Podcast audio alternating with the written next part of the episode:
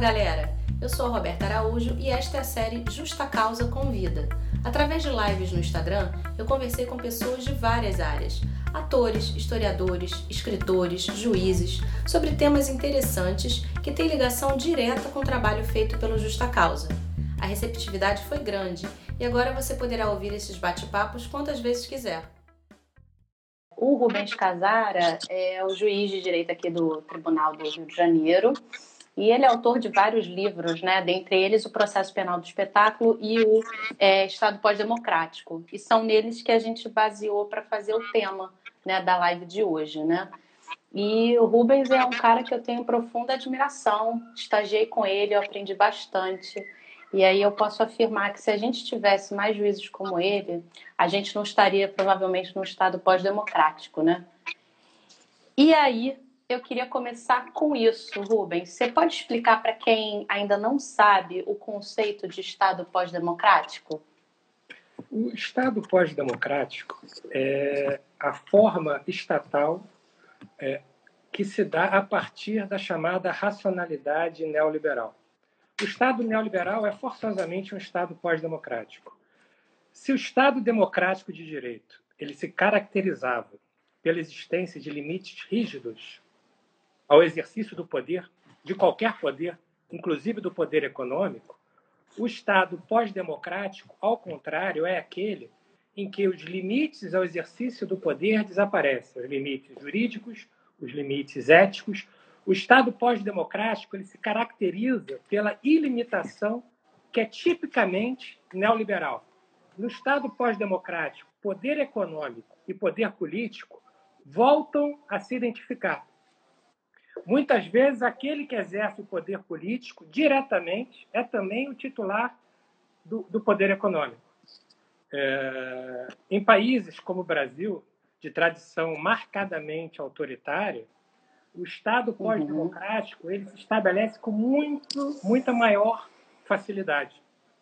Se a gente pegar aquele conceito do Boaventura de democracia de baixa intensidade, a transformação de um país de democracia de baixa intensidade para um país, para um Estado pós-democrático, ela se dá sem traumas, de uma, maneira, de uma maneira muito fácil, até porque direitos e garantias fundamentais para grande parcela da população brasileira nunca foram mais do que uma intenção de princípios, nunca foram mais do que uma mera abstração.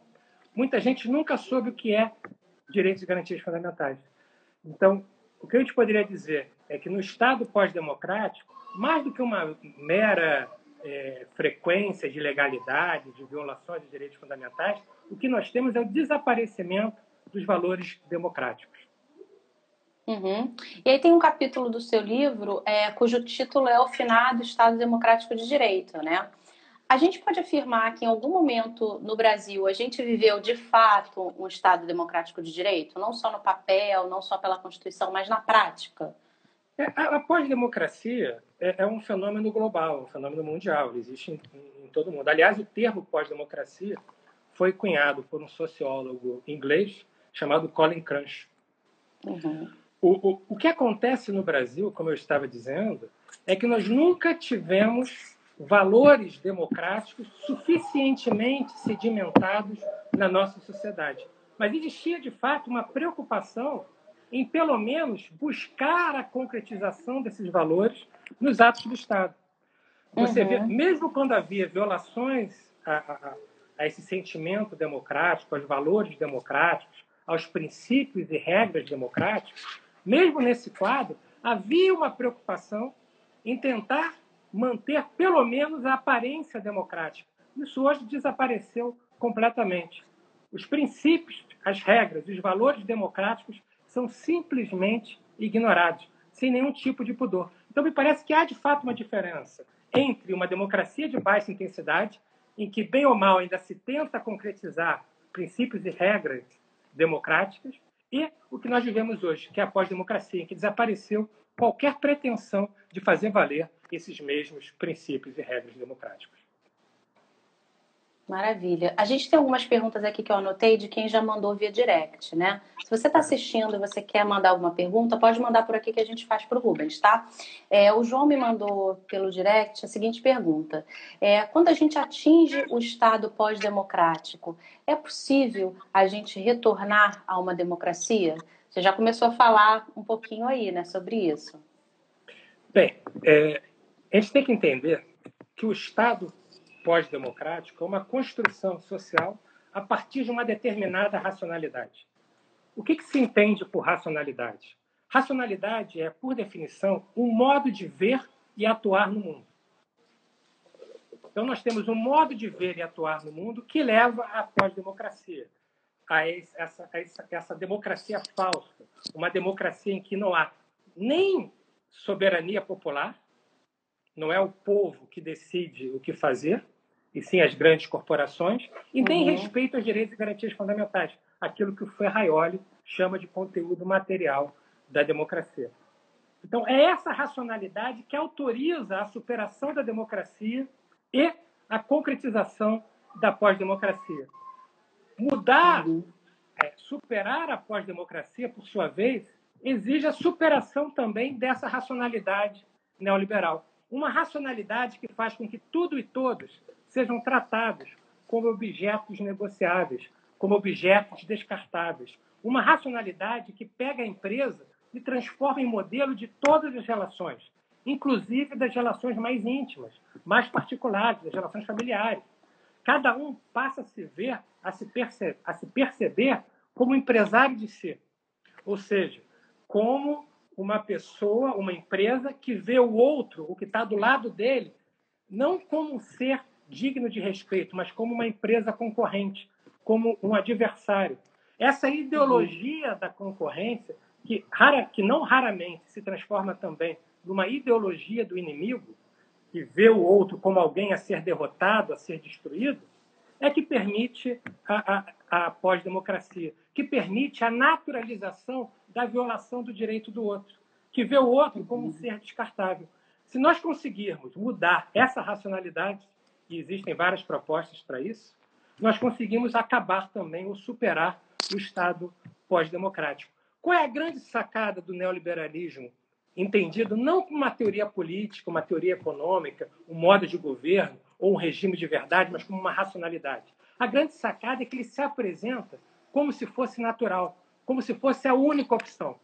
Se nós conseguirmos superar essa racionalidade que se apresenta falsamente como a única possível e colocarmos no lugar dela uma outra racionalidade, por exemplo, a racionalidade no, do comum, em que a, a, democracia é construída por cada um de nós coletivamente, em que cada um de nós se torna responsável pelo que constrói, nós, nós iremos superar o, o Estado pós-democrático e poderemos pensar também é, no retorno desse, desse tipo ideal que é o Estado democrático de direito, que também é uma construção histórica. O Estado democrático de direito surge como tipo ideal após a Segunda Guerra Mundial, como uma uhum. tentativa de criar um modelo que servisse de obstáculo ao retorno da barbárie. E qual é o principal obstáculo ao retorno da barbárie? Os direitos e garantias fundamentais. Os direitos e garantias fundamentais eles podem ser tidos como conteúdo normativo disso que eu estou chamando aqui de racionalidade do comum, na medida em que os direitos e garantias fundamentais pertencem a cada um de nós. Uhum. E aí, pegando esse seu gancho sobre o neoliberalismo, a Maria Francisca, aliás, um beijo para ela, é, ela está perguntando como é que você vê esse paralelo entre o neoliberalismo e o conservadorismo, e se existe uma crise do neoliberalismo ou da sua máxima concretização. Me parece que o neoliberalismo tem uma característica que não é muito estudada, que é a sua plasticidade. Ele vai se adaptando às várias circunstâncias concretas, aos vários contextos históricos, às várias ideologias. E, e, e, por exemplo, hoje a gente vê nitidamente que existem dois grandes modelos do neoliberalismo. De um lado, o neoliberalismo que a gente poderia chamar de clássico, sei lá, temos como exemplo aqui no Brasil Fernando Henrique Cardoso, Clinton nos Estados Unidos. E nós temos também o neoliberalismo ultra-autoritário, ultra-conservador, que, que pode ser representado, por exemplo, por Bolsonaro no Brasil e por, e por Trump nos Estados Unidos, Endorgan, é, vários outros políticos que adotam essa concepção de um neoliberalismo ultra-autoritário. E o que é engraçado, o que é digno de nota, esse neoliberalismo ultra-autoritário se apresenta como uma resposta aos problemas criados pelo neoliberalismo clássico. E eles ficam num joguinho, um vai tentando substituir o outro. Só que os dois são concepções neoliberais, ou seja, ou seja, os dois visam a satisfação dos interesses dos detentores do poder econômico. Nessas duas concepções, tanto do neoliberalismo clássico quanto do neoliberalismo ultra-autoritário, ultraconservador, o que nós temos é o Estado a serviço do mercado, é o Estado a serviço dos super ricos. Uhum. E aí, indo agora um pouquinho para o processo penal do espetáculo, para a galera entender, eu queria que você explicasse o que, que seria isso, porque a gente tem o conceito de sociedade do espetáculo, né? E aí, o que, que seria o processo penal do espetáculo? Dentro dessa ideia da racionalidade neoliberal que condiciona o modo de ver e atuar no mundo, o poder judiciário também sofre uma mutação. Tanto os sujeitos quanto a sociedade, quanto as instituições estatais, todas sofrem mudanças significativas. O poder judiciário ele passa a ter basicamente duas finalidades. A primeira é homologar as expectativas do mercado, as expectativas dos detentores do poder econômico. A segunda é o controle da população indesejável. E quem são os indesejáveis? Primeiro, os pobres, que não interessam aos donos do poder econômico e, segundo, os inimigos políticos do projeto neoliberal, que são vítimas daquilo que tem sido estudado como lawfare, a, a utilização do direito como uma arma de guerra contra os inimigos políticos. A racionalidade neoliberal, como eu já disse, transforma tudo e todos em objetos negociáveis. Por exemplo, os valores da jurisdição penal democrática, que o Ferraioli diz que são a liberdade e a verdade, se tornam, a partir da racionalidade neoliberal, também é, valores negociáveis. A delação premiada talvez é, exemplifique muito bem isso. Você pega a verdade e liberdade e negocia com eles. Você substitui a verdade por versões, por informações que atendem ao desejo do inquisidor, e você dá a liberdade para aqueles que cedem, que falam aquilo que o inquisidor quer ouvir. Dentro uhum. dessa lógica, também o processo se transforma numa mercadoria. E ele pode se tornar, atendendo a determinadas circunstâncias, em uma mercadoria muito valiosa, a uma mercadoria espetacular. O espetáculo aparece como uma mercadoria.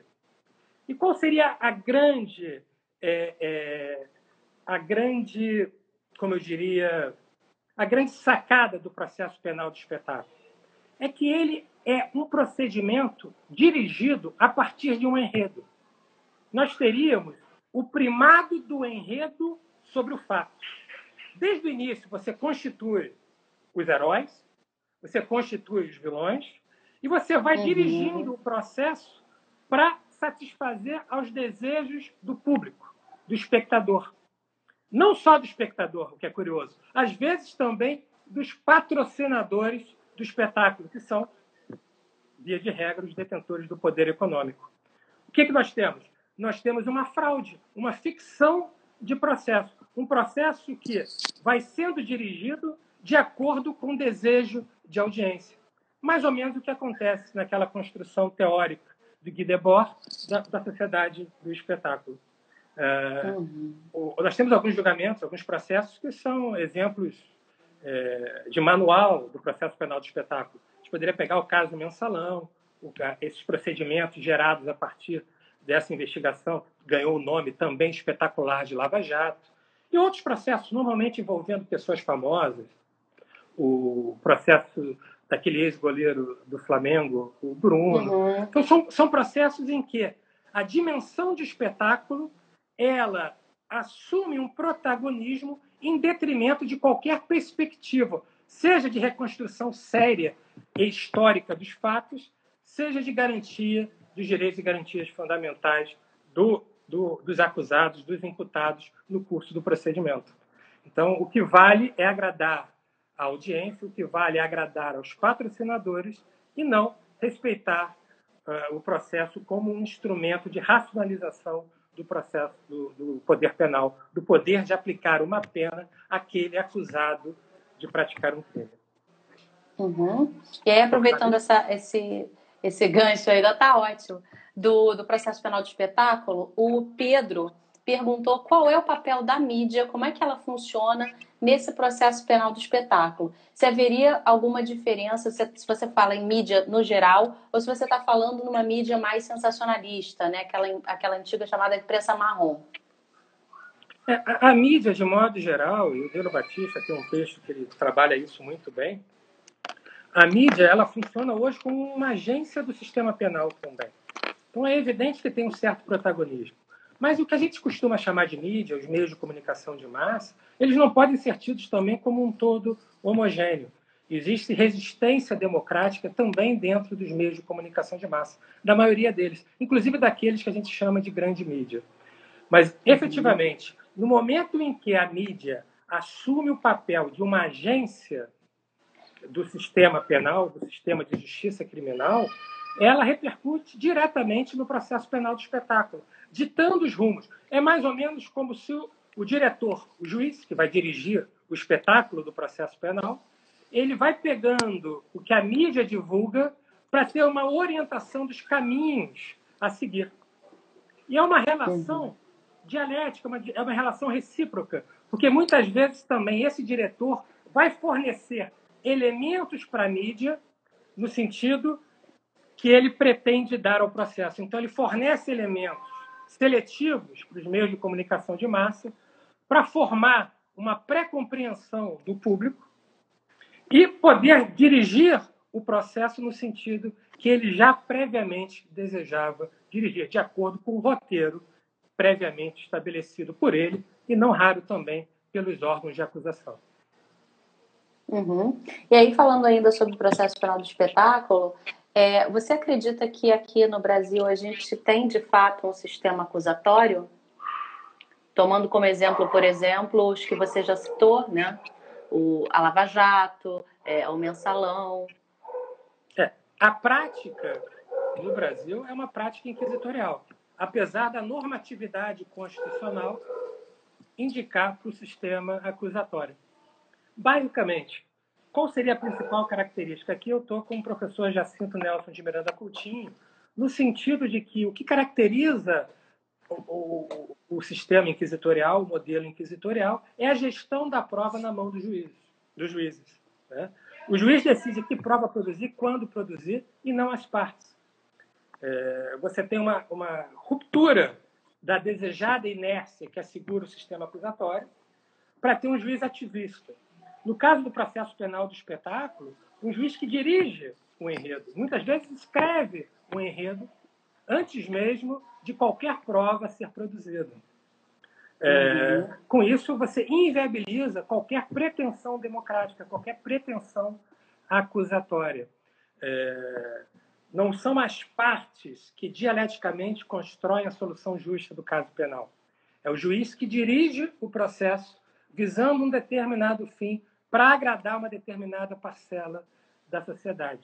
Isso é desastroso, isso, isso é uma catástrofe em termos democráticos. E isso só é possível em países como o nosso, em que não se chegou a formar uma cultura democrática, em que nós, de fato, acreditamos no uso da força, no uso da violência, nós naturalizamos a violação dos limites democráticos, e, aliás, os limites democráticos no Brasil normalmente são vistos por amplas parcelas da sociedade como obstáculos à eficiência repressiva do Estado, porque nós somos uma sociedade autoritária. Uma sociedade autoritária que até hoje não conseguiu elaborar fenômenos como a escravidão, o que faz com que ainda hoje nós consideremos normal a hierarquização entre as pessoas, uhum. pessoas sejam consideradas hierarquicamente diferentes, e também não elaboramos fenômenos como a ditadura militar. Muita gente tem uma visão romântica da ditadura militar, aquilo que o Bauman chama de retrotopia, né? quer dizer, eles desejam uhum. o retorno da tranquilidade vivida, vivenciada na ditadura militar, mas de uma ditadura, mas uma realidade fake que nunca existiu. Uma realidade em que a ditadura, por exemplo, não teria corrupção, quando a, quando a realidade é uma ditadura extremamente corrupta, não só no Brasil, como na maioria dos, dos estados que viveram a experiência democrática, é, a experiência autoritária nas décadas de 70 e 80, é, de 60, 70 e 80 é, do século passado. Então, é, uhum. é, é, muito difícil falar em, uma, em um modelo acusatório, na viabilidade de um modelo acusatório, se as nossas mentalidades são inquisitoriais. E essa racionalidade neoliberal, que hoje é hegemônica no mundo inteiro, ela tende a regressões muito fortes. Você tem uma, re, uma regressão no campo do Estado. Né? Se o Estado moderno nasce da separação de poder político e poder econômico, a racionalidade neoliberal, neoliberal reaproxima de maneira vergonhosa, pornográfica, poder político e poder econômico. Por exemplo, o Trump, que é uma marca, virou presidente dos Estados Unidos, país que é, que é o maior império, é, uhum. não só econômico, né, como também militar. E você tem também regressões na mentalidade dos atores jurídicos, que passam a adotar essa perspectiva inquisitorial ou neo-inquisitorial, uma perspectiva que faz deles é, é, mais ou menos como pequenos ditadores do processo. Por quê? Uhum. Eu falei antes que uma das características do Estado pós-democrático e do neoliberalismo era a ilimitação, a ausência de limites. Isso também se dá na mentalidade dos atores jurídicos. Os atores jurídicos abandonam os limites na hora de atuar no processo. Muitas das vezes com boas intenções. Mas, como já se dizia, né, de boas intenções, o inferno está sempre cheio. Então, eles abandonam os limites, eles abandonam o limite simbólico, o limite da lei, o limite da Constituição, e passam a, a trabalhar num mecanismo que é tipicamente paranoico, num mecanismo que é tipicamente psicótico, eles abandonam a lei simbólica, a Constituição, os códigos de processo penal, os limites democráticos, e passam a trabalhar a partir de uma lei imaginária, de uma lei que está na cabeça deles, que eles acreditam ser a melhor lei, ser a lei que vai fazer a justiça. Isso é tipicamente o um mecanismo da psicose, é tipicamente o um mecanismo da paranoia. Não por acaso tem esse quadro mental paranoico na hora de atuar. Eles trabalham com certezas delirantes que, que pré-existem à instrução que já existem antes mesmo da instrução dialética, da produção de provas, e a sentença já vai estar dada a partir dessas certezas delirantes, certezas que não admitem contraste, que não admitem contraditório e coisas do tipo. Uhum. Ou seja, não admitem Olha... democracia. Né? Sim, sim. Leonardo Rodrigues está te mandando um abraço. Ah, manda, e, manda um beijão para é... Estão falando aqui, ó, os defensores públicos brasileiros somos fãs do professor Casara. Todo mundo é. é Não é tem uma outra verdade. pergunta aqui. É. tem uma, uma, pergunta aqui muito legal da Vanessa, que eu acho que tem, tem a ver com, com o que a gente está falando do sistema acusatório, e, enfim. É, se você acha que a figura do juiz de garantia vai contribuir ou não para o sistema acusatório. É, é um instituto tendencialmente democrático, um instituto que nasce da necessidade de se preservar o modelo, um modelo acusatório, ou seja, nasce da necessidade de se preservar a imparcialidade do juiz. É um juiz que não deve se contaminar com aquela produção pré-processual, aquela produção que se dá na fase de persecução, de persecução pré-processual, na investigação preliminar, aqueles elementos inquisitoriais. Quer dizer, tenderia a reduzir o arbítrio e os abusos no processo penal. O problema é que nada adianta instituições tendencialmente democráticas se a mentalidade persistir uhum. no plano inquisitorial. Se continuarmos com mentalidades inquisitoriais, o juiz de garantias não vai ser um juiz de garantias, vai ser um juiz, um novo juiz de repressão que trabalha com esses elementos pré-processuais, com esses elementos inquisitoriais. Uhum. A Fê está perguntando para você é, em que medida o processo penal do espetáculo se fortalece ou não na visão do processo penal pela teoria dos jogos. A, a, a teoria dos, dos, jogos ela, ela procura dar uma resposta a, a, a, um, a dinâmica, procura explicar a dinâmica real de um processo. Mas ela está mais ligada a, a uma perspectiva utilitária do que uma perspectiva que nós poderíamos chamar aqui de normativa constitucional. O fato das pessoas jogarem com os valores democráticos não significa que se deva jogar com os valores democráticos. Uhum. Por mais que ela seja interessante do, do, ponto de vista pragmático, do ponto de vista de se tentar criar é, respostas pré-ordenadas ou estratégias de jogo para disputar no campo do adversário o, o, o resultado final do processo penal, você continua jogando no campo do adversário, que não é um campo é, democrático, não é um campo formalmente democrático, não é, não é o campo ideal para um processo penal que se quer construído a partir de referenciais minimamente democráticos. Então, eu entendo eh, professores como Alexandre Moraes da Rosa, que defendem a teoria dos jogos, que trazem com muita maestria, com muita inteligência a teoria dos jogos para o processo penal, mas a gente tem que ter em mente claramente que você está jogando com valores que, por definição, não poderiam ser objeto de jogo, não poderiam ser negociáveis. Você só consegue trabalhar no plano da teoria dos jogos se você admitir concessões, muitas vezes, contrárias aos valores democráticos.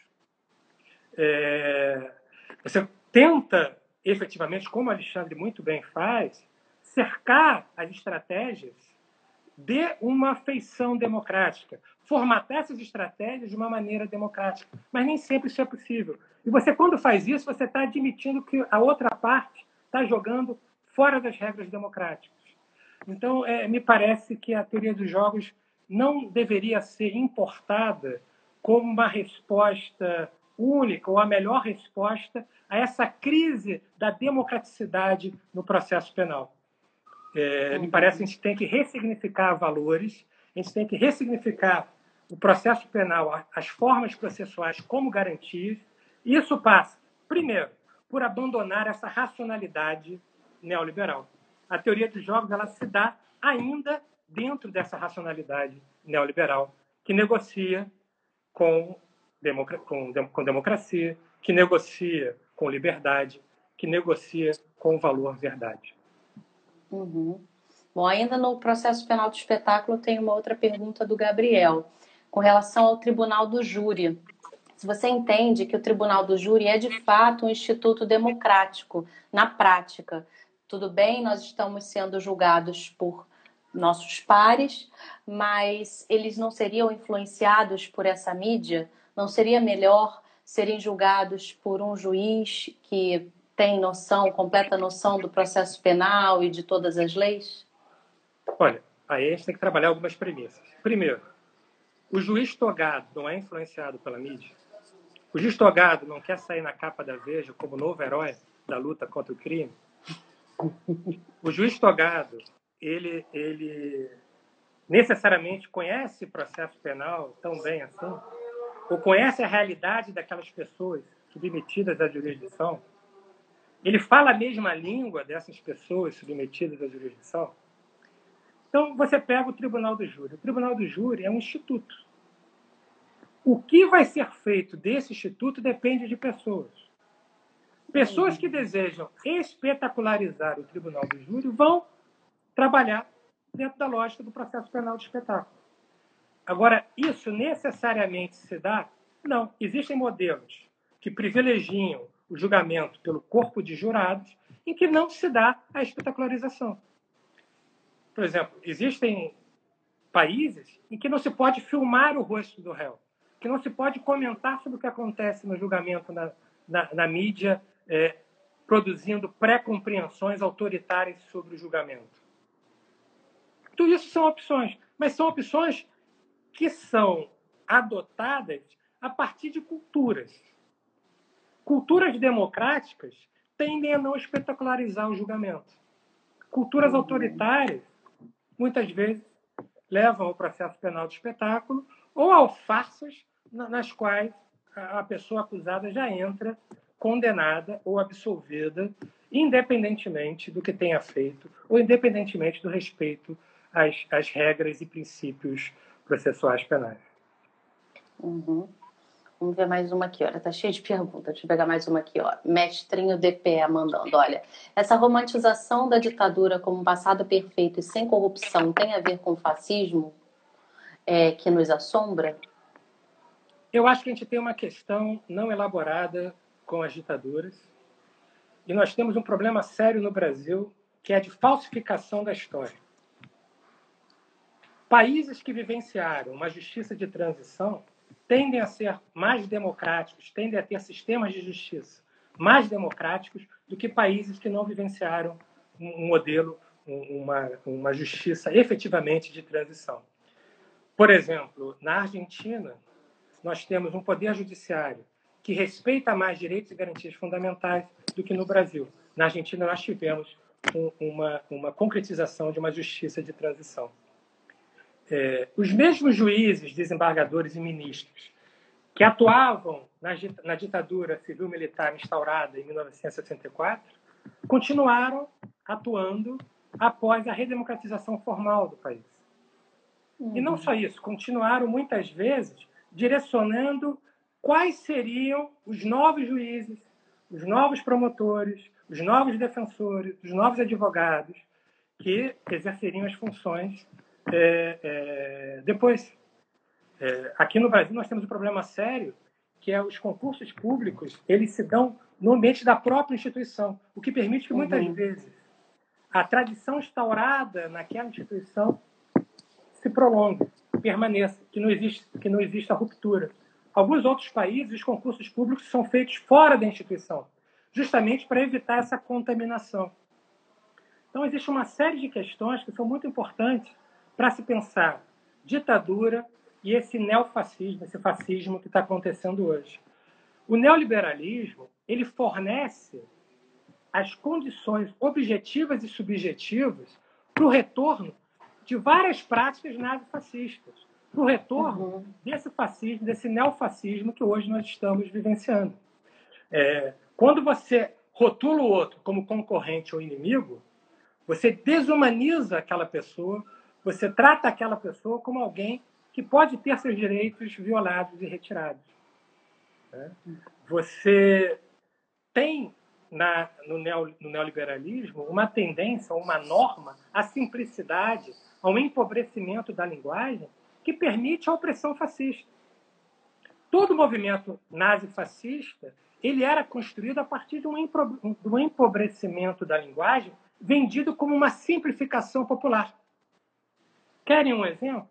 Quando você tem dentro do Poder Judiciário atores jurídicos importantes dizendo que é possível abandonar a letra da lei para julgar de acordo com a vontade popular, com a vontade do povo, com a vontade das ruas, que muitas vezes não passa da vontade é, é, verbalizada atra, através dos meios de comunicação de massa, que atendem interesses econômicos muito bem definidos. Mas quando se fala isso, nisso, de abandonar o simbólico, a Constituição, a normatividade constitucional, para julgar de acordo com a vontade das ruas, com a vontade popular, com a voz das ruas, eles estão reproduzindo aquilo que Carl Smith falava na Alemanha.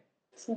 Eles estão reproduzindo uma teoria, muitas vezes até sem saber, uma teoria que era o suporte dos atores jurídicos nazistas. Você abandona a lei para dizer, para julgar de acordo com a vontade do povo. Mas a vontade do povo, na realidade, era a vontade do juiz, que funcionava como um ditador do processo, como Führer do processo. É. É, então, é muito claro que essa ideia de, às vezes, uma simplificação excessiva, de ouvir a voz do povo, tudo isso está ligado a uma normatividade neoliberal que, por sua vez, fornece condições concretas o retorno de práticas fascistoides ou tipicamente fascistas. A gente tem uma pergunta aqui do Valdo, muito boa, sobre o princípio do indúbio pro societate na primeira fase do júri. Não seria um direcionamento do punitivismo do Instituto? Olha, não existe, teoricamente. Se fosse levar a sério, é porque a gente no Brasil, a gente tem uma cultura de manual. o que é muito grave. Então, se você pega vários manuais, vai estar lá. Na primeira fase do júri, princípio process, indúbio processetate. Isso não existe, é uma fraude conceitual. O que é, é, é, é dúvida que existe primeiro, no primeiro momento, na primeira fase do tribunal do júri? Não, é certeza, mas é uma certeza diferente daquela necessária ao, ao julgamento final. Para a pronúncia é necessário certeza do quê? Dos indícios de autoria e da prática de materialidade. Não se trata de dúvida, é certeza sobre um objeto diverso do mérito da causa penal. Nós não estamos julgando naquele momento, a gente não precisa ter certeza naquele momento se o réu é culpado ou inocente. Agora, nós precisamos ter certeza do quê? Daquilo que constitui o objeto do julgamento de pronúncia. Qual é o objeto do julgamento da pronúncia? Que agora não é nem mais sentença, é uma decisão, né? mudou a terminologia. Qual é o objeto da decisão de pronúncia? Materialidade e indícios suficientes de autoria. Indícios suficientes que demonstrem a seriedade da acusação, que justifique que aquele acusado possa ser submetido ao tribunal do júri. Ou seja, tem uma dimensão de garantia nessa decisão de pronúncia.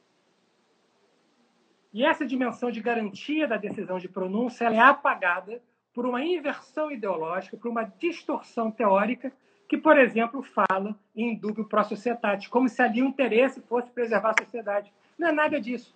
Você tem o juiz, no momento da decisão de pronúncia, tem um compromisso com o princípio da legalidade estrita, não é com a sociedade. A sociedade, evidentemente, de maneira reflexa, mas diretamente nenhum compromisso com a sociedade, com a legalidade estrita.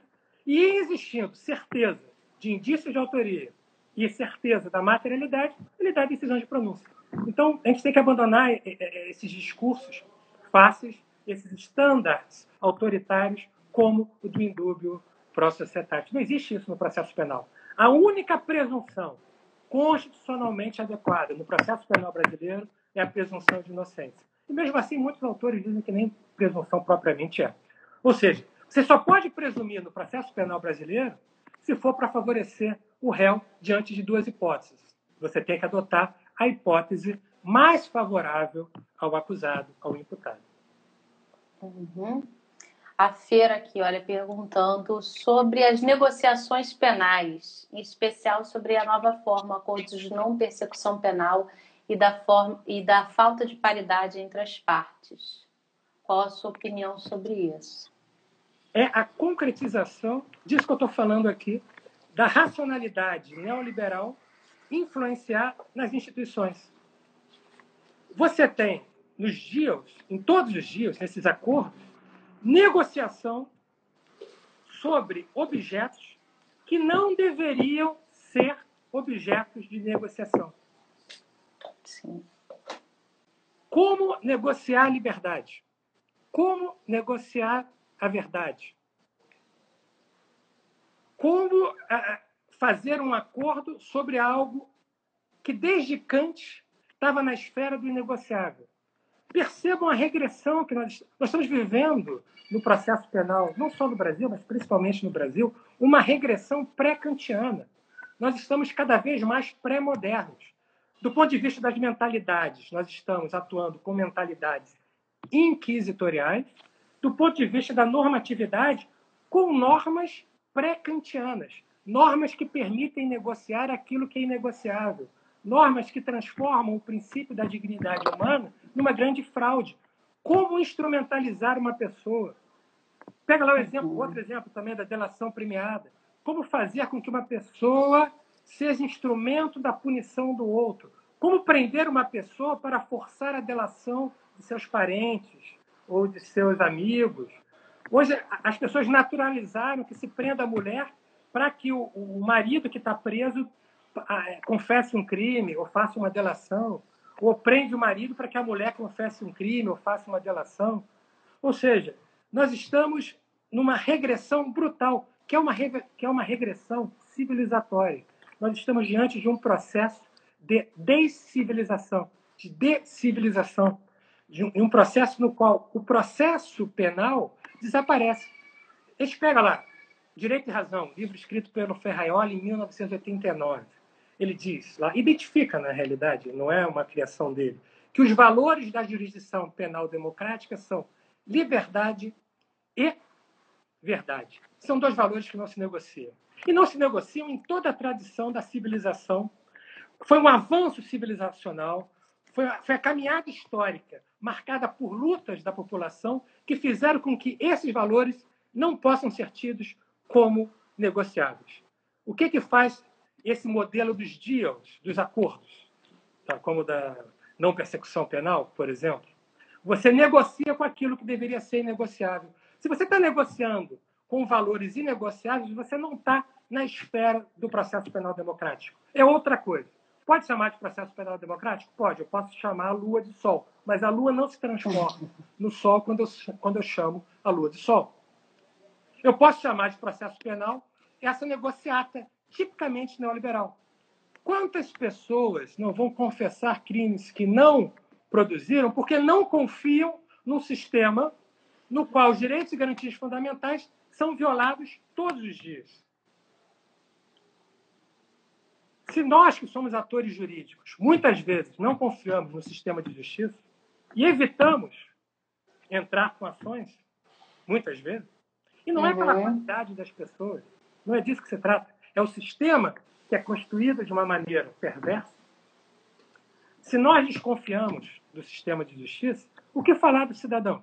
O que falar daquela pessoa da comunidade que só vê o Estado como um opressor? Que o Estado só entra lá para dar tiro, só entra lá com caveirão, com helicóptero. Você vai dizer, ó, confie na justiça. Está sendo acusado, muitas vezes sem prova nenhuma. Mas, mas aí a negociação se dá nos seguintes termos: olha, se você não admitir esse crime aqui, eu vou pedir esse crime aqui mais uns dois ali, isso vai tomar uma pena muito alta. Isso é negociação? Não é. É uma fraude. É um mito. É o mito do consenso penal. Não é possível falar em consenso, em negociação é, própria, é, digna, ou negociação equilibrada, se uma das partes é mais poderosa do que a outra. Isso se dá na esfera do, do, do direito do trabalho, se dá na esfera do direito penal, do sistema penal, do processo penal. Não é de negociação que se trata. É de uma brutal opressão que é disfarçada de contrato. Por quê? Porque contrato é a forma jurídica por excelência. É a forma liberal e neoliberal por excelência. O contrato tem origem liberal, mas ele foi incorporado ele foi cooptado pelo modelo neoliberal. As pessoas entendem quando se fala em contrato. Por quê? Porque o contrato se dá a partir de um cálculo de interesse. Um cálculo de interesse que não raro despreza totalmente os valores democráticos, as regras democráticas e os princípios democráticos.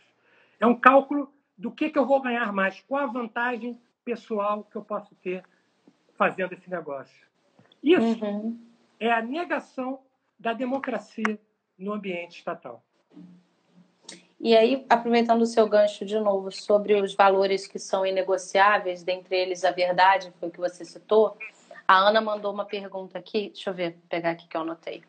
Ah, ela é recém-formada em direito e ela foi fazer a primeira audiência dela numa área criminal. E disse que uma das frases que o juiz soltou em audiência foi a da busca da verdade real. E como você lidar com isso? Eu acho que foi mais um desabafo do que uma pergunta, né?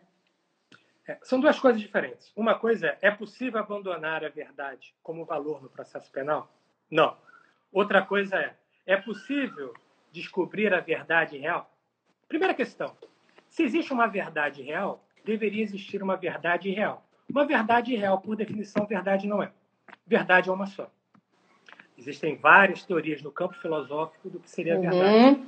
Né? A teoria da verdade como correspondência ou adequação entre o que é e o que é dito é o que ainda prevalece, que é uma concepção grega de verdade. A gente teria, por exemplo, em Habermas, uma concepção da verdade como consenso que o próprio Habermas, em determinado momento, meio que abandonou. Mas deixando isso de lado, não, não é possível abandonar o ideal da verdade no processo penal. A gente não pode trocar a verdade pela informação que agrada ao inquisidor, que é o que está acontecendo hoje no Brasil. Então, não podemos abandonar isso. Mas, por outro lado, nós temos que ter consciência das nossas limitações enquanto seres humanos. O Carnelucci tardio, fortemente influenciado pela leitura do Martin Heidegger, com todas as restrições que a gente possa fazer ao Heidegger, foi um dos maiores filósofos do século XX, se não o maior filósofo. Então, o Carnelucci tardio ele dizia que a verdade está no todo. E o todo não é apreensível por nós humanos. A gente poderia acrescentar, citando Nietzsche, demasiadamente humanos. Então, nós temos que ter consciência de que a gente não consegue descobrir a verdade como um todo, porque o conhecimento é sempre parcial. Por outro lado, nós não podemos abandonar o ideal da verdade.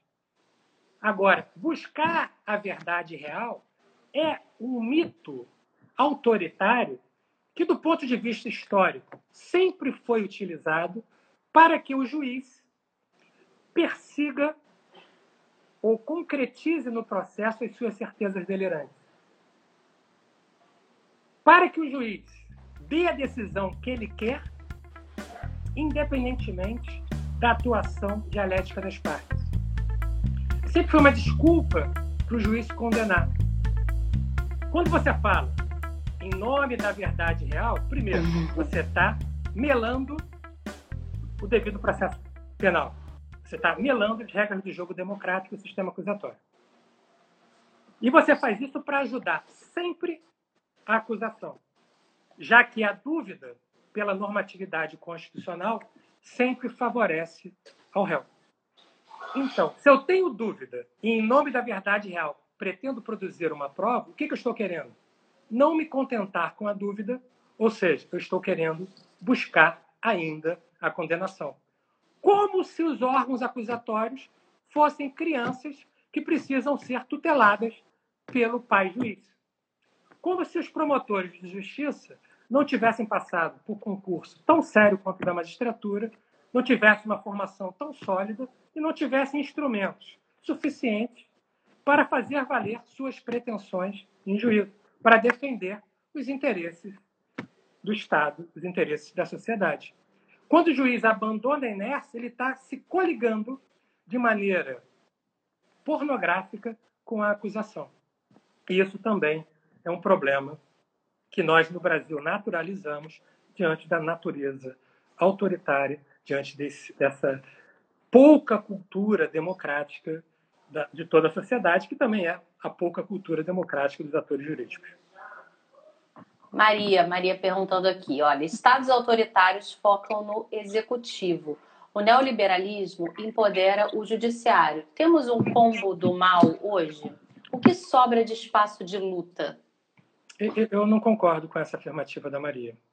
Eu acho que o neoliberalismo atinge todas as instituições, logo todos os poderes. É, a gente não pode pensar o neoliberalismo como uma teoria econômica, como eu já disse, não pode pensar como um regime de verdade próprio, como um modo de governo. Ele é muito mais do que isso.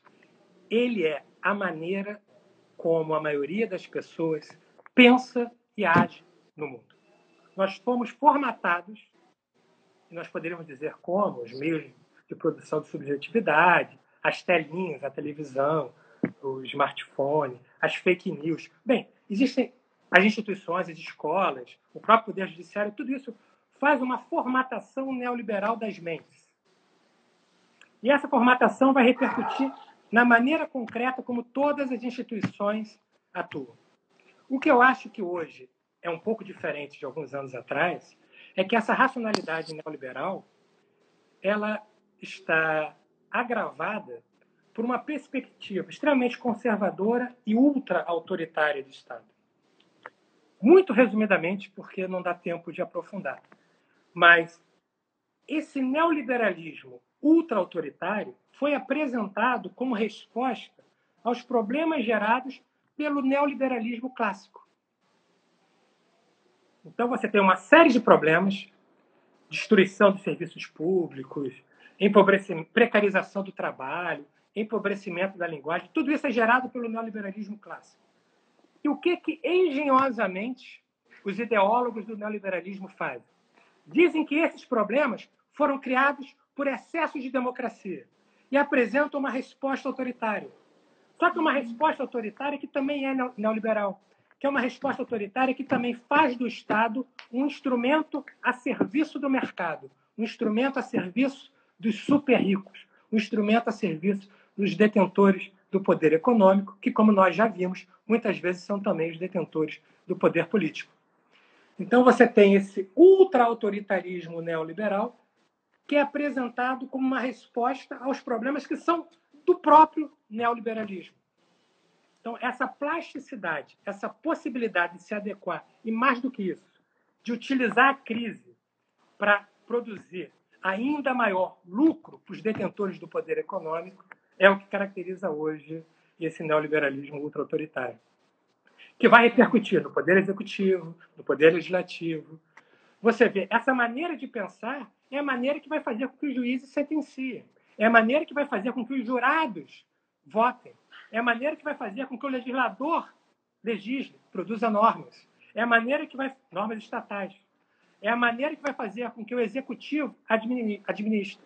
Querem um exemplo? Essa frase famosa é, tristemente famosa que ontem o nosso presidente Jair Bolsonaro deu. O Idaí para o número de mortes. Uhum. É uma frase que não é do Jair Bolsonaro. É uma frase que representa um modo de pensar neoliberal, que faz do outro o quê? Um objeto descartável. O outro, se não for da tua família, se não for o 01, 02, 03, 04, se não for sua mulher, se não for teu marido, teu namorado, tua namorada, as pessoas do seu círculo mais íntimo, o outro é descartável. O outro é um objeto que pode ser negociado. É um objeto que pode morrer. E se morrer, e daí?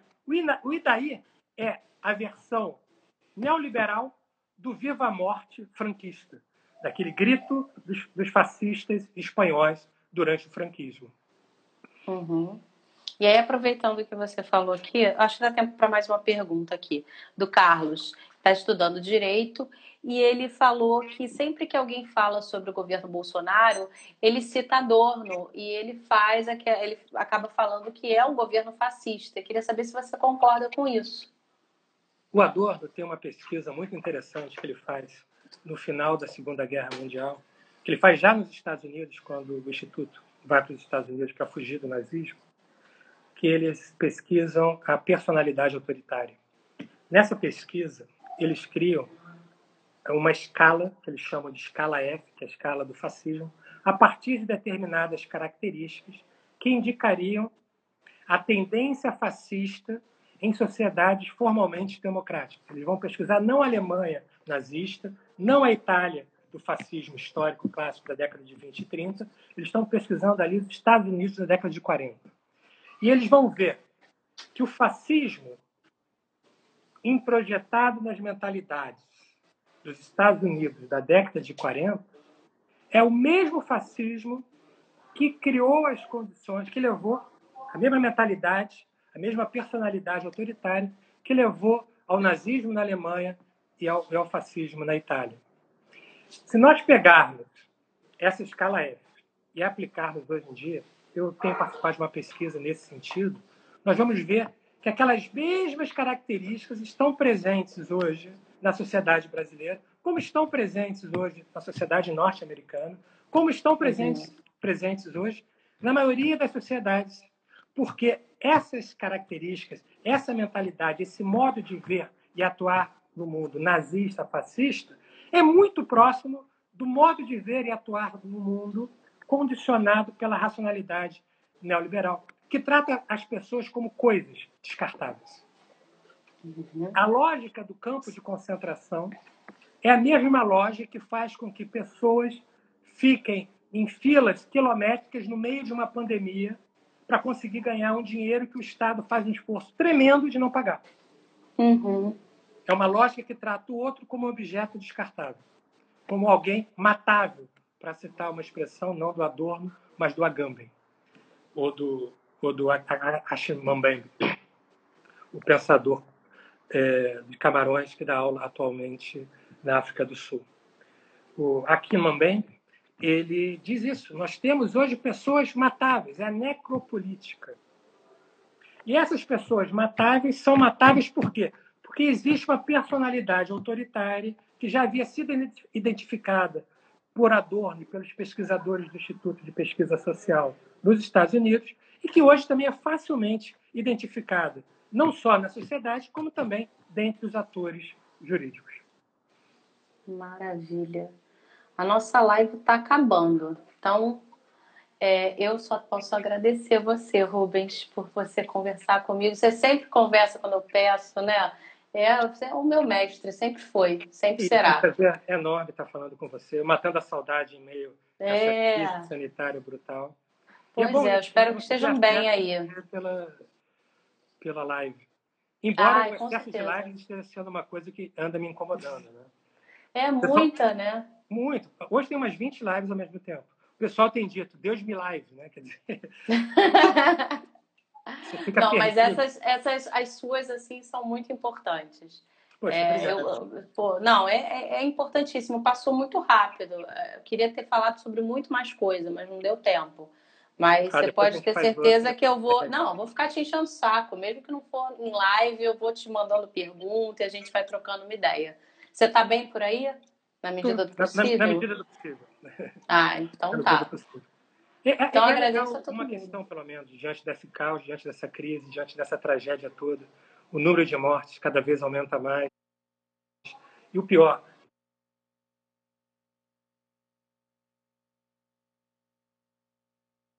hoje é cada vez mais fácil ver que esse número de mortes, como disse um amigo meu numa outra live que eu participei hoje, esse número de mortes cada vez mais se transforma num rosto conhecido.